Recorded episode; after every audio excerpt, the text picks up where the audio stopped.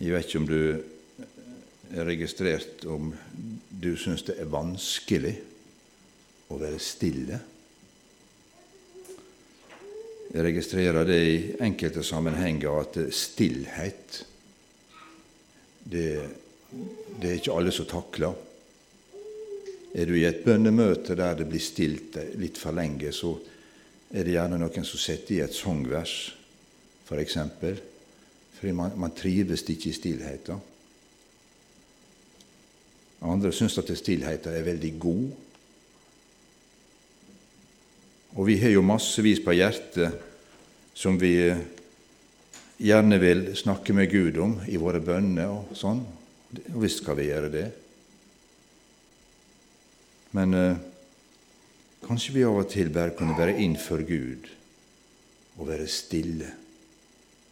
Han har så uendelig mye han ville ha sagt oss, som han vil prate med oss om. Og hvis vi prater hele tida, så er det ikke så lett for han å komme til.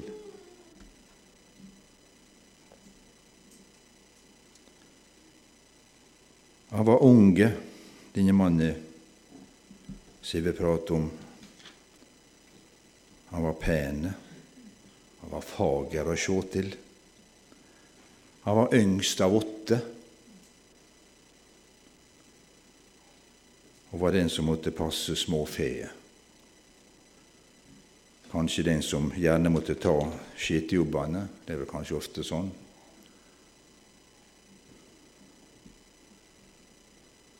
Men Gud hadde sine planer.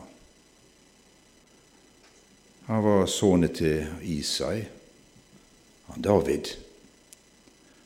David og Goliat har du hørt om helt siden du gikk på søndagsskolen, og kanskje før det. Og hun er vel noe opptatt av den historien. Hva? Men kanskje vi skal eh, ikke henge oss opp i at vi har hørt det så veldig mange ganger før. Du har sikkert opplevd du også, et vers eller, eller en fortelling fra Bibelen eller et avsnitt. Det gir stadig mer. Gud åpner stadig nye sider ved det som er så gammelt og brukt. Samuel han skulle salve en ny konge og eh, fikk beskjed om hvor han skulle reise, og det var Isai sine sønner. Og Han begynte med den som så eldst og sværest ut, han som så ut som har de beste kvalifikasjonene. Det må jo være han, tenkte Samuel. Nei, sa Herren, det er ikke han. Og så gikk det nedover, de, de sju eldste. Nei, det var ingen av dem. Han skulle salve til konge. Har ikke du flere? Jau, jeg har nå en til, da, men han er ute på markene og gjeter småfe. Ja, få tak i han. Vi setter oss ikke til bords før, før han er på plass. Og David kom, og David ble salva til konge, for han er det, sa Herren til Samuel. De tre eldste gutene, eller tre eldste brødrene til, til David, de var da såpass uh, i, i uh, hva vi skal kalle det, i, i, alder og slik, at de var ute i krig. La med israelsfolket, jødene. Og de hadde krig imot filisterne. Og en dag som, så skulle David ut og se til brødrene sine eh, som eh, var i krigen. Men eh, før dette så Saul han hadde jo vært en Guds mann, men det står faktisk at Herrens ånd veik ifra Saul. og han var plaga av ei vond ånd som gjorde at han, han ble helt ute av seg. Og så var det en av hans nærmeste som sa at jeg får tak i noen som kan muntre deg opp med musikk.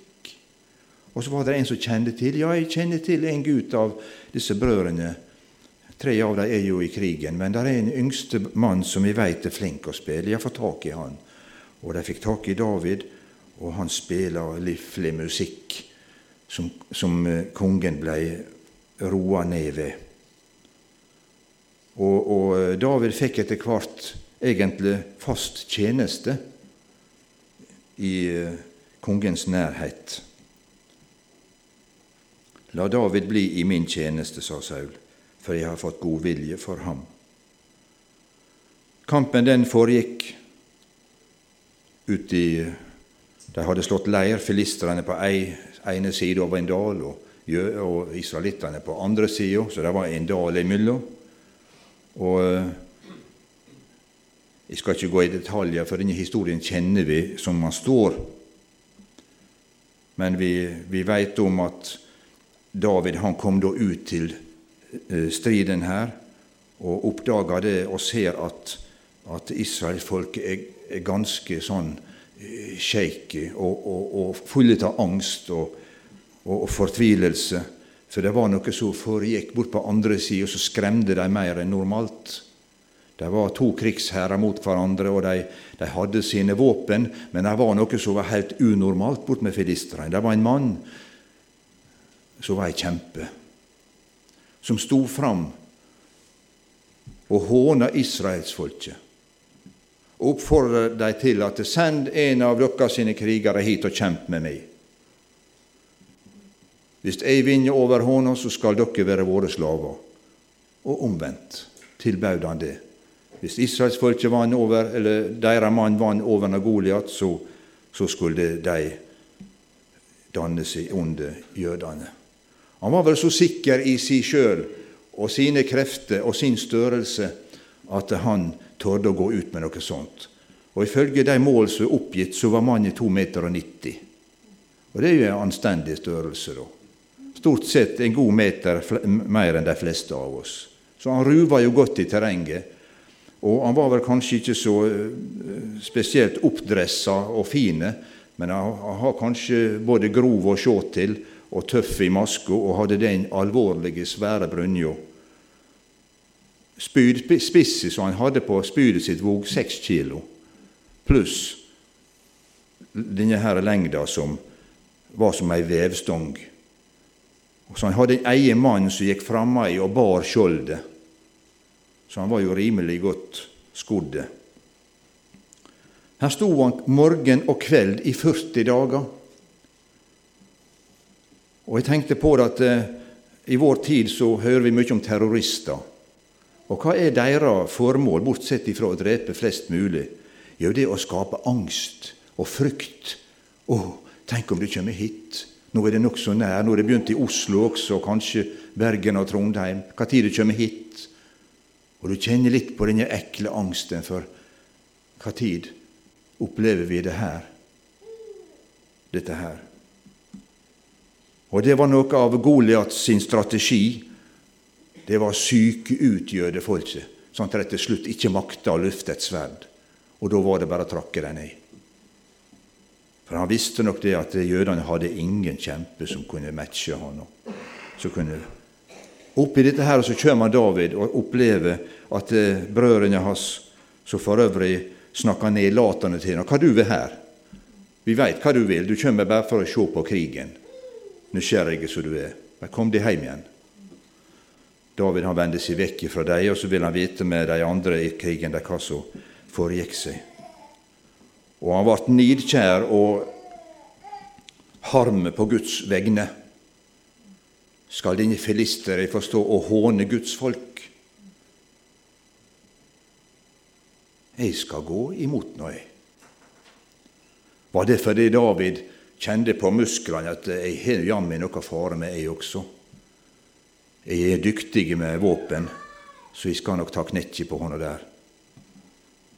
Jeg tviler på at David så på sine muskler, på sine våpen, for det var noe som nesten forbinder med gutafakte. Han hadde ei slønge. Det var sånn som vi hadde når vi var små, gutter. Det var liksom ikke det soldatene var utstyrt med. Det var ikke slønge og småstein. Nei, de hadde, de hadde spyd, og de hadde sverd og lanse og skjold for å verne seg med. Takk for vannet, det er så nødvendig. Det kom nå når Saul for øre at der var en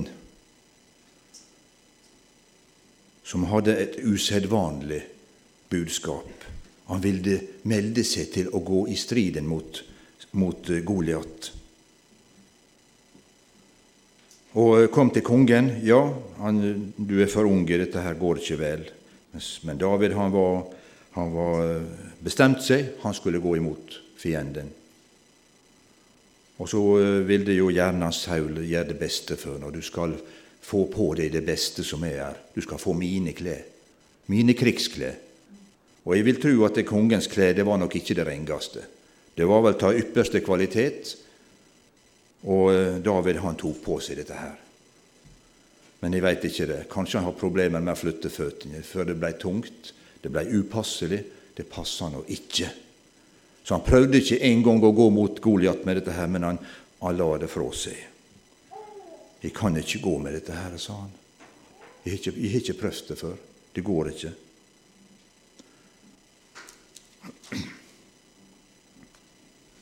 Ja, hva skulle han ha på seg da? Han hadde ikke fått sytt sin, eller laga seg til noe rustning, David.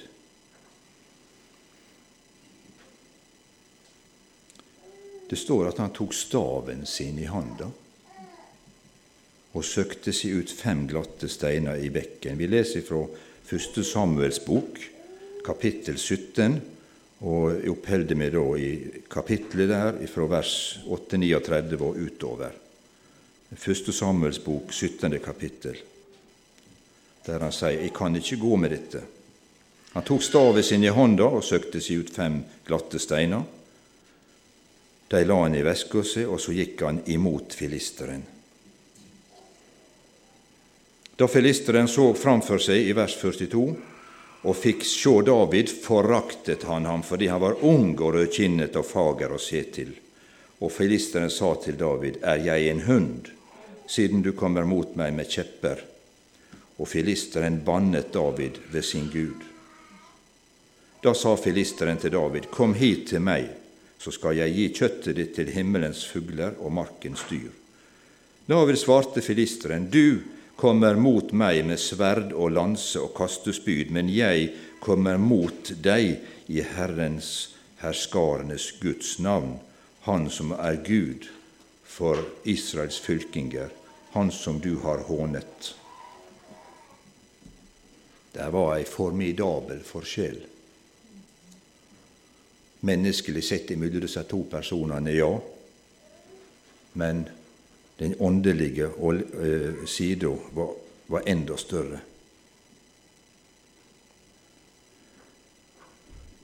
David han sier at 'jeg kjem mot deg'.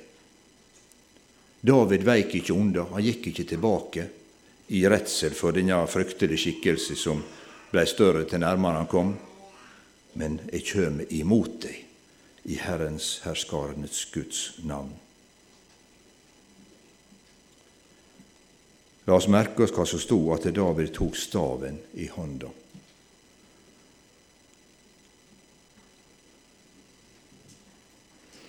Da har jeg lyst til å nevne en annen stav der eh, Moses står for Gud og var absolutt ikke villige til å gjøre det som Gud ville. I Andre Mosebok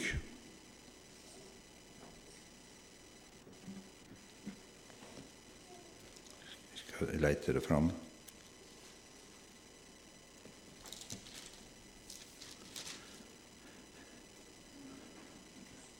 kapittel 3, vers 11, så sier Moses, Hvem er jeg, at jeg skal gå til farao, at jeg skulle føre Israels barn ut av Egypt? Det var snakk om å føre Israels folk ut av Egypt etter mange års trelldom. Da ser Moses på seg sjøl. Ikke kunne han tale, ikke kunne han det ene og det andre. Jeg har jo ikke noe å stille opp med der. Og for ikke å dvele for mye med Moses' i historie der, så får Gud flytta fokus Moses, det er ikke, det er ikke du, det er jeg. Ja, hvem jeg skal si som har sendt meg, når de spør?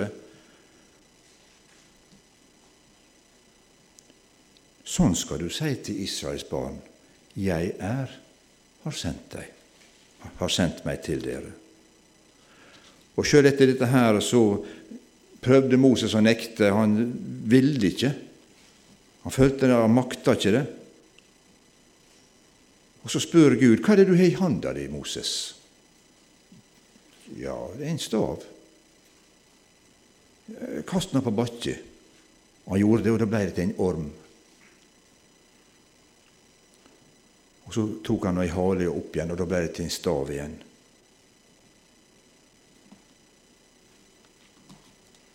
Det står i kapittel 4 i Andre Mosebok, vers 2. Så sier Gud i samme kapittel, vers 17.: Ta nå denne staven i hånden, med den skal du gjøre tegnene. Og Går vi til vers 20, så står Og Moses tok Guds stav i hånden. Nå har det blitt Guds stav. Og vi kjenner til at denne staven han ble brukt til mye. Han slo på vannet, og det delte seg da de skulle over havet. Han slo på klippen, og vannet kom ut til de tørste. David han gikk mot Goliat med en stav. Og Goliat han håna nå. Kjømer du mot meg med kjeppa?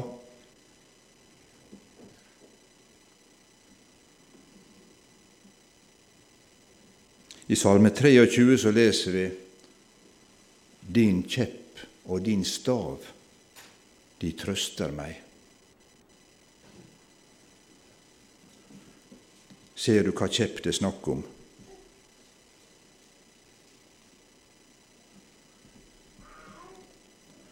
David han gikk i, i Guds, herskarenes Guds navn, og hadde med seg det. Det var ikke kjeppen som var noe spesielt edelt treverk i. Det var ikke det det gikk på. Men han gikk ikke i sin egne muskelkraft. Ikke ved hær, og ikke ved kraft men ved mi ånd, sier Herren herskarenes Gud. Ikke ved makt, menneskelig makt, ikke ved menneskelig kraft, men ved mi ånd. Vi kjenner historien til David. Han hivde én stein og felte Goliat med én liten stein. Vel var han sikkert flink med slynga si. Jeg tror det Gud gjorde at han ble ekstra flink denne gangen. Og han vant over fienden.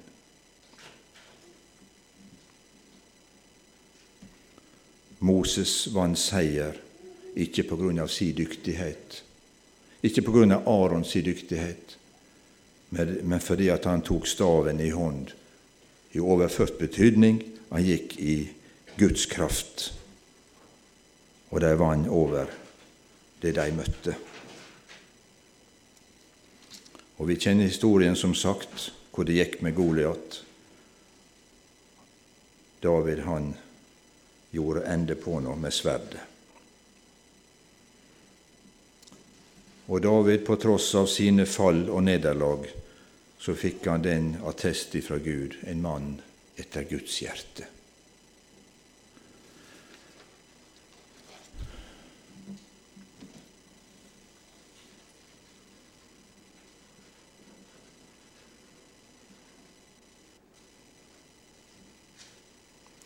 Vi kan eh, oppleve at eh, det er mørkt rundt oss. Vi vil oppleve at det det trenger nærmere vondskapen.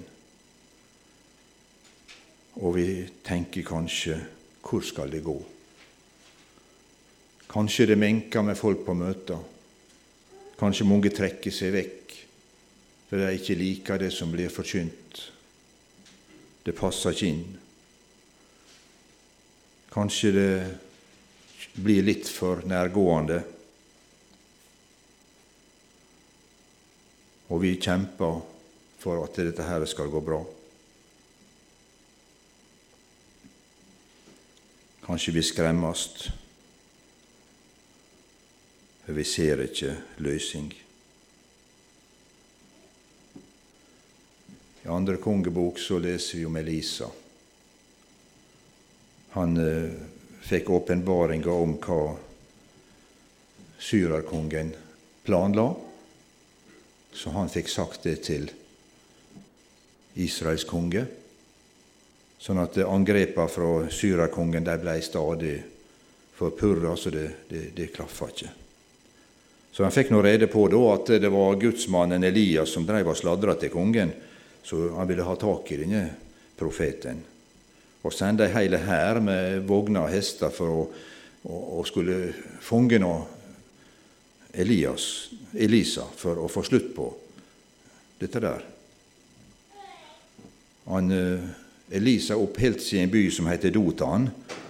Er det Dotan, hvor det nå uttales? Og eh, hadde med seg en tjener. Om natta så kom syrerkongen hans hær og omringa byen. Om morgenen så våkna tjeneren og ser dette skuet rundt byen, omringa av fiendehæren. Og han blei grepen av angst og frykt.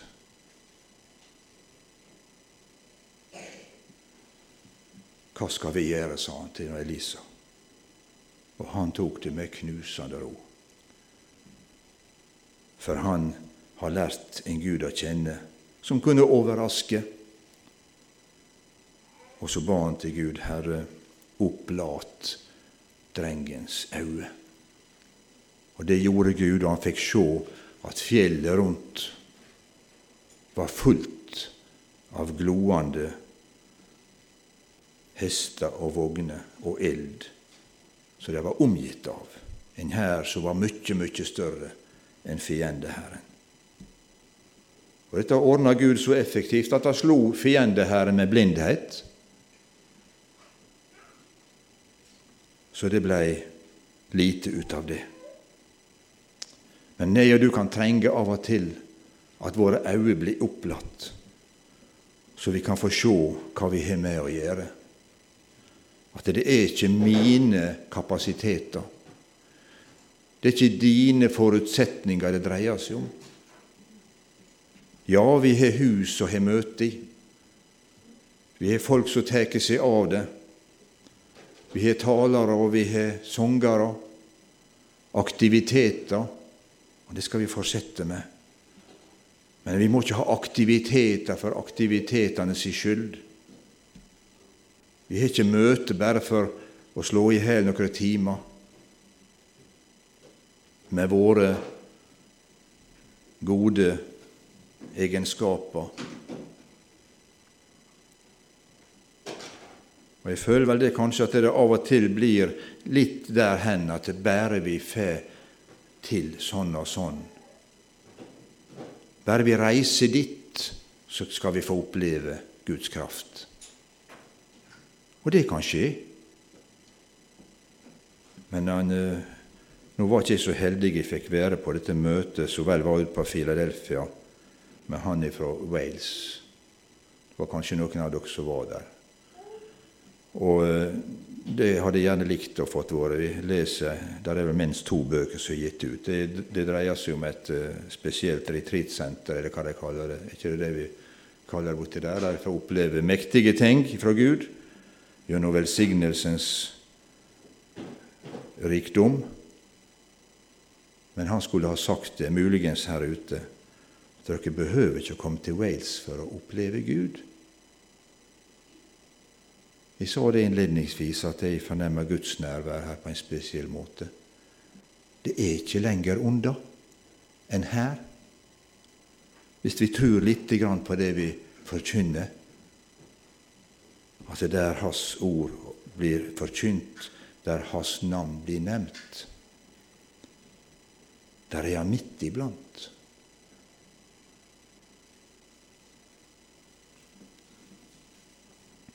Og hva det vil si for oss, hva følger det kan få for oss.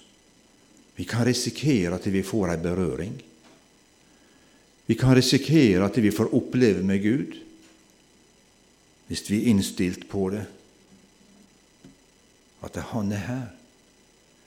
Ikke med en sånn lite begrensa del av ditt, sitt tilbud. Ikke med en sånn miniavdeling. Dere der oppe dere trenger nå ikke så veldig mye. Dere er jo ikke så mange. Han er her med all sin rikdom. Med hele spekteret vil han gi oss av. Og Jeg bruker av og til å si det, for dette med helbredelse det, det er veldig variabelt hvor det, det lar seg forkynne i forskjellige menigheter. Men hvis Jesus er der, da er vi i et helbredende fellesskap med Han.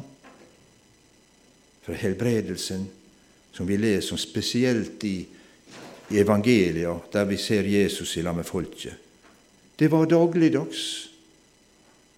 Det var en del av det hele. Det foregikk hele tida. Og at folk ikke greier å se dette med helbredelse som har med Jesus å gjøre, det er med ei gåte. For det er så mange rare forklaringer på dette her med Ja, da, jeg tror nå det Jesus kan helbrede hvis han vil. Og det er nå ofte vi henger på, kanskje. Det skjer din vilje, liksom. Ehm, kanskje ikke det er sikkert jeg skal bli helbreda. Og jeg kan betro det. Jeg har bedt mange ganger for å bli skikkelig god i ryggen. Jeg kjemper med det i over 40 år. Men jeg tviler jeg tviler ikke et øyeblikk på at Gud kan helbrede for det. Men det er ingen colaautomat. Vi putter ikke på ei bønn, og så tar vi ut helbredelsen på et øyeblikk. Det kan være slik, ja. Men jeg kjenner meg ivaretatt. Når hans time er inne, så kan han berøre meg. Så ber vi for våre. Vi ber for de som har skumle sykdommer. Og så opplever vi at de dør i mange tilfeller. Har ikke Gud hørt bønna? Jo, helt klart. Og så er det andre som blir helbreda.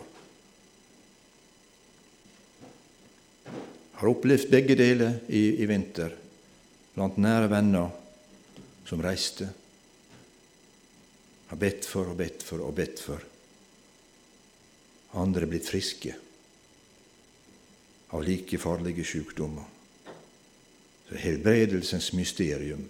Jeg vil ikke påta meg i det hele tatt å prøve å forklare hvorfor.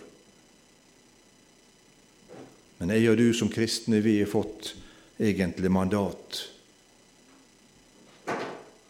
Gå ut, forkynn evangeliet, helbred sjuke. Det står ikke noe om at hvis dere føler det sånn, hvis det legger seg godt til rette, så kan du kanskje be ei bønn for de som er sjuke. Nei, marsjordra til, til disiplene det var Forkynn evangeliet, helbred sjuke. I kraft av hva for noe? I kraft av Jesu navnet, i kraft av Golgata, i kraft av oppstandelsen. I hans sår har vi fått legedom. Det er ikke, det er ikke, det er ikke bingo. Det er ikke flakslodd. Det er kjensgjerning. Det er virkelighet innenfor livet i Jesus. Så kan man spørre seg hvorfor skjer det så lite. Ja, vi finner sikkert mange svar.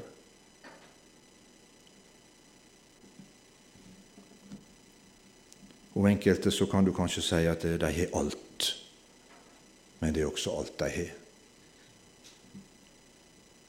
Jeg sa det i en sammenheng, jeg får håpe ikke det skal sies om meg. Så bor jeg i et godt land. Jeg har jo alt. Og du har i en litt frimodig som sier det, men jeg tror dere som er her, dere har alt dere trenger. Det er stort sett ikke noen som har for lite mat. Vi skifter klær og kanskje gir vekk når vi leier av dem, kjøper nytt. Vi har det så bra. Kanskje vi har det for bra, at vi til daglig slett ikke trenger Gud. For vi har jo det vi trenger.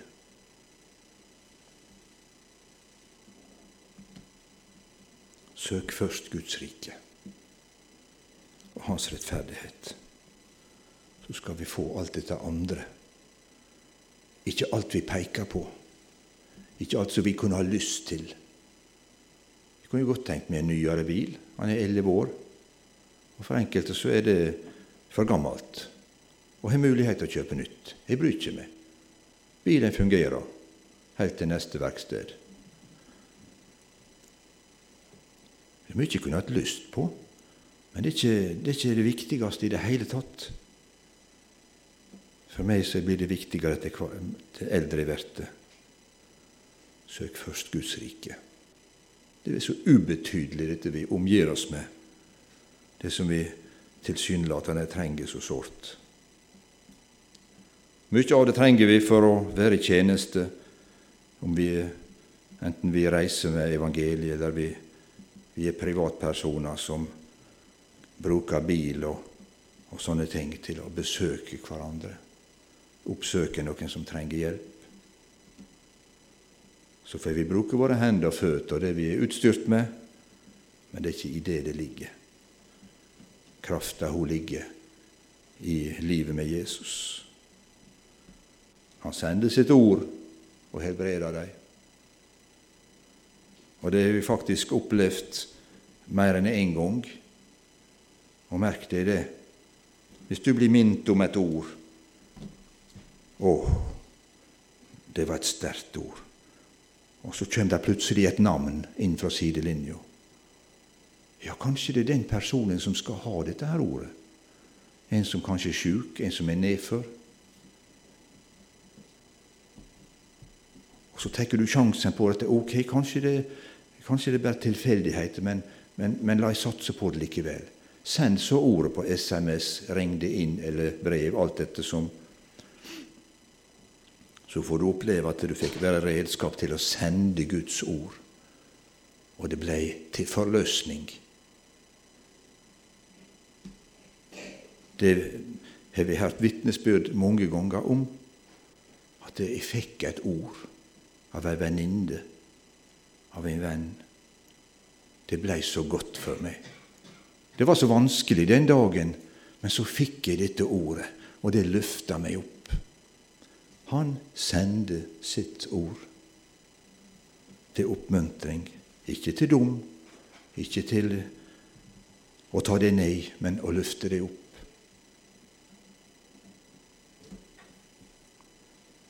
Jeg skal snart gå inn for landing. Efeserbrevet 6 kommer vi stadig tilbake til, der vi leser siste kapittel om denne rustninga. Og Der finner du beskrevet disse tinga som de brukte i krigen med brynje og med, med våpen til beskyttelse og til krig.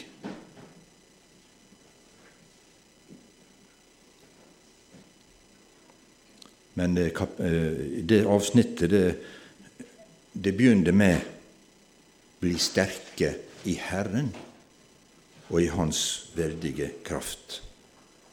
I Efesane 6 fra vers 10. Bli sterke i Herren og i Hans veldige kraft. Ta på dere Guds fulle rustning. Og da er ikke det fysiske ting, men det er åndelige rustning. Og den trenger vi mer enn noen tid. Står du ubeskytta, så er du utsatt for å bli drept i krigen.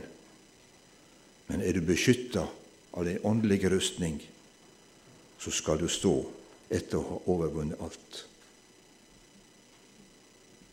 Og Samme kapittelet forteller oss hvem vi har kamp imot.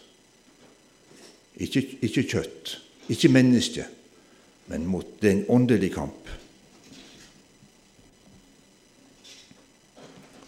Og I en åndelig kamp så nytter ikke det med I en åndelig kamp så nytter ikke det med kjødelige våpen. Men da er det bønn og Bibel. Ikke kamp imot kjøtt og blod, men mot maktene, mot myndighetene, mot verdens herskere i dette mørket, mot ondskapens ånde her i himmelrommet. Ta derfor Guds fulle rustning på, så dere kan gjøre motstand på den vonde dag og bli stående. Så får jeg beskrivelse. Les den sjøl om ikke du har gjort det på lenge. En påminnelse om å kle deg korrekt, kle deg godt.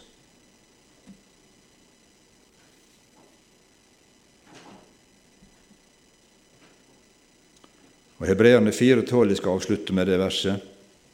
Der står det om at for Guds ord er levende og virksomt og skarpere enn noe tveegga sverd. Det trenger gjennom helt til det kløver sjel og ånd, ledd og marg, og dømmer hjertets tanker og råd. Guds ord er ikke å spøke med. Det er ikke noe å tukle med. Det sier Bibelen også noe om. Og det blir jo gjort stadig vekk i vår tid. Det har vært gjort siden Adam og Eva gikk her. Har Gud virkelig sagt? Slik dreier man det i tvil fremdeles. Men Gud har sagt. Og han, Det er også skrevet at det, det er gitt oss for at vi skal holde det nøye, og ikke slå av for å tilpasse oss, for ikke å skape splid, for å skape uro. Nei, vi skal holde fast Guds ord sånn som det står. Det er det vi skal. Det er noe av det som opptar meg egentlig og aldri kommer vekk ifra, dette med viktigheten av å holde fram Guds ord. Det er det eneste det står om som skal bli stående. Himmel og jord skal forgå men mine ord skal aldri i evighet forgå.